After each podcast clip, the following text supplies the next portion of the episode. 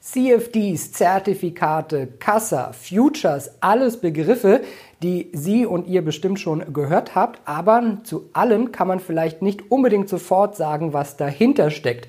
Für Trader sind diese Begriffe aber besonders wichtig und warum, welche Unterschiede es gibt und wie man diese Finanzprodukte auch benutzt, das klären wir heute beim IG Trading Talk. Ich bin Manuel Koch, herzlich willkommen. Und zugeschaltet ist David Jusso, Marktanalyst bei IG. David, viele Grüße nach Köln. Grüße zurück, Manuel. David, wir haben gerade schon viele Begriffe gehört. Die meisten können wahrscheinlich gar nicht so viel und im Detail damit etwas anfangen. Lass uns vielleicht mal ein paar Begriffe klären. Da gibt es die CFDs, da gibt es Turbo 24 Zertifikate. Was steckt dahinter? Ja, wir ähm, handeln ja gewisse Produkte, speziell jetzt in diesem Fall, wenn wir uns den DAX anschauen, den deutschen Leitindex, der ja mit zu den ähm, ja, beliebtesten Trading äh, gehört, wenn man das so sagen kann. Ähm, und äh, da ist es natürlich wichtig zu wissen, dass der DAX, also sprich der Leitindex selbst eigentlich nicht gehandelt werden kann sondern wir handeln diesen über verschiedene Produkte, also im Großteil dann Derivate dementsprechend. Und Derivate sind ähm, abgeleitete, also vom äh, offiziellen DAX-Kurs abgeleitete Produkte. Und äh, so kann man sich das dann dementsprechend vorstellen. Derivate bilden einen gewissen Kontrakt, einen Vertrag zwischen zwei Vertragspartnern. Und so sieht es dann dementsprechend auch bei CFDs aus oder Turbo-Zertifikaten.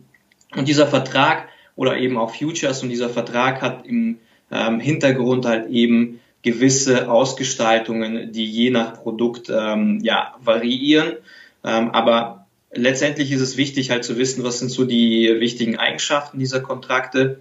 Und ähm, ja, speziell jetzt auf den CFD äh, zurückzukommen, das ist natürlich eins der beliebtesten ähm, Vehikel, Derivate auf den DAX, äh, speziell bei privaten Tradern.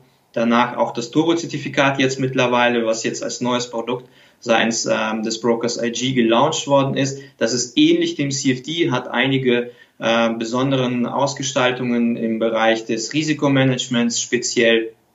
Und selbst der Kontrakt ist ein bisschen anders gestaltet, aber im Grunde genommen geht es darum, dass man auch mit einem Turbo-Zertifikat ähm, gehebelt eben den DAX handeln kann, nicht den DAX selbst, das haben wir ja gerade gelernt, sondern auf den, den DAX-Kurs quasi handeln kann.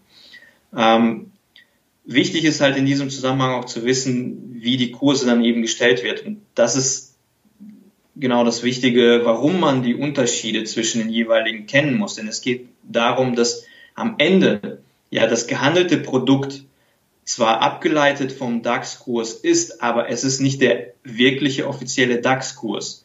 Und da gehen wir schon eben in, äh, das, äh, in die Expertise der Trader hinein. Die wissen ganz genau, wo die Unterschiede liegen und warum das wichtig ist, diese Unterschiede zu kennen. Darüber sprechen wir gleich noch.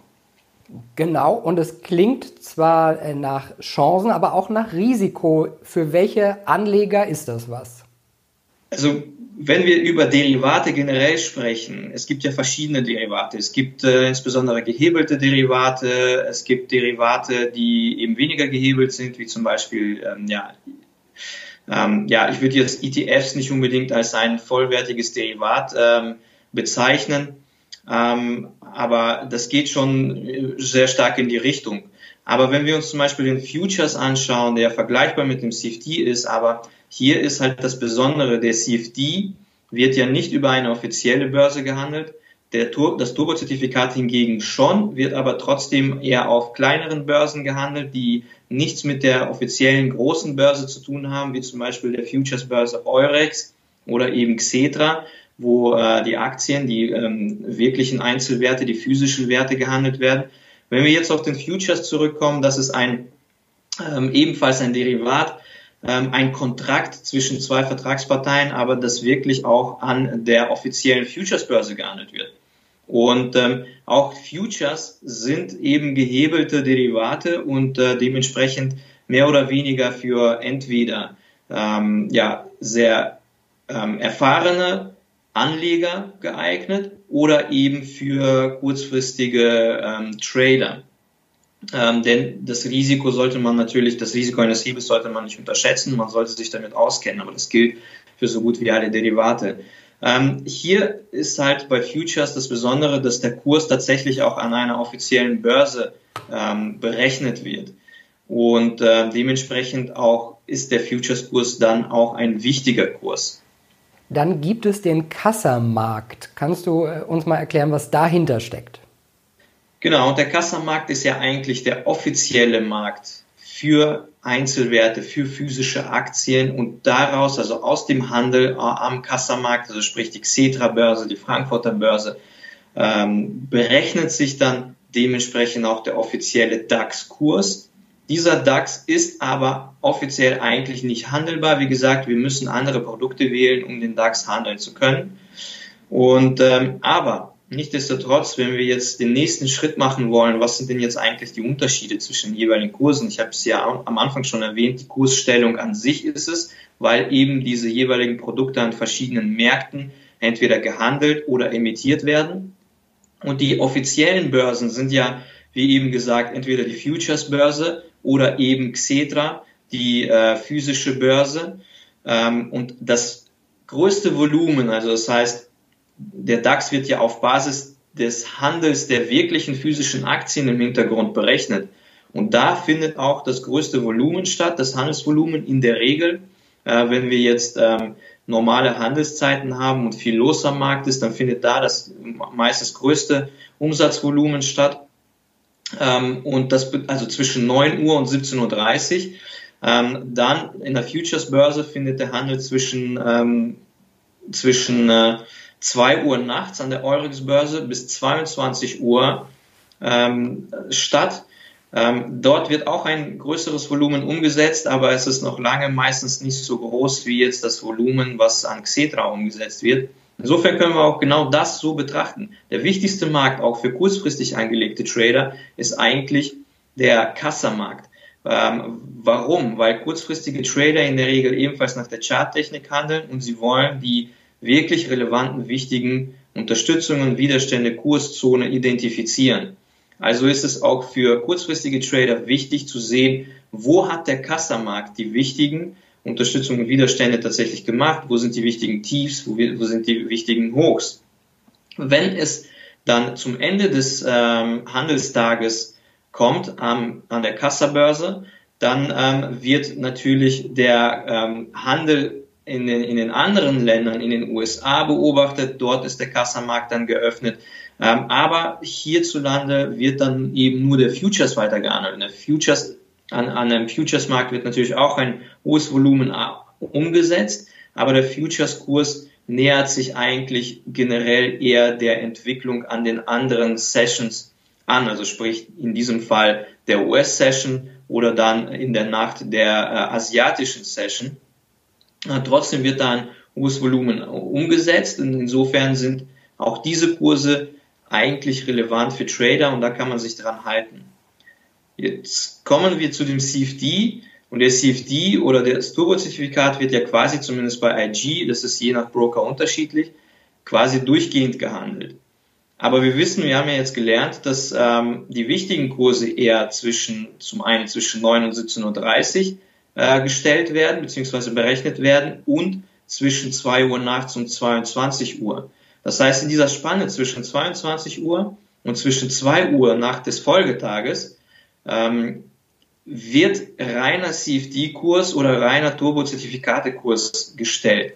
Das muss nicht bedeuten, dass dieser Kurs komplett unwichtig ist. Wichtig ist in diesem Fall halt eben zu beachten, dass Tiefs und Hochs, Unterstützungen und Widerstände, die in diesem Zeitraum gemacht werden, auf kurzfristiger Basis weniger relevant sind.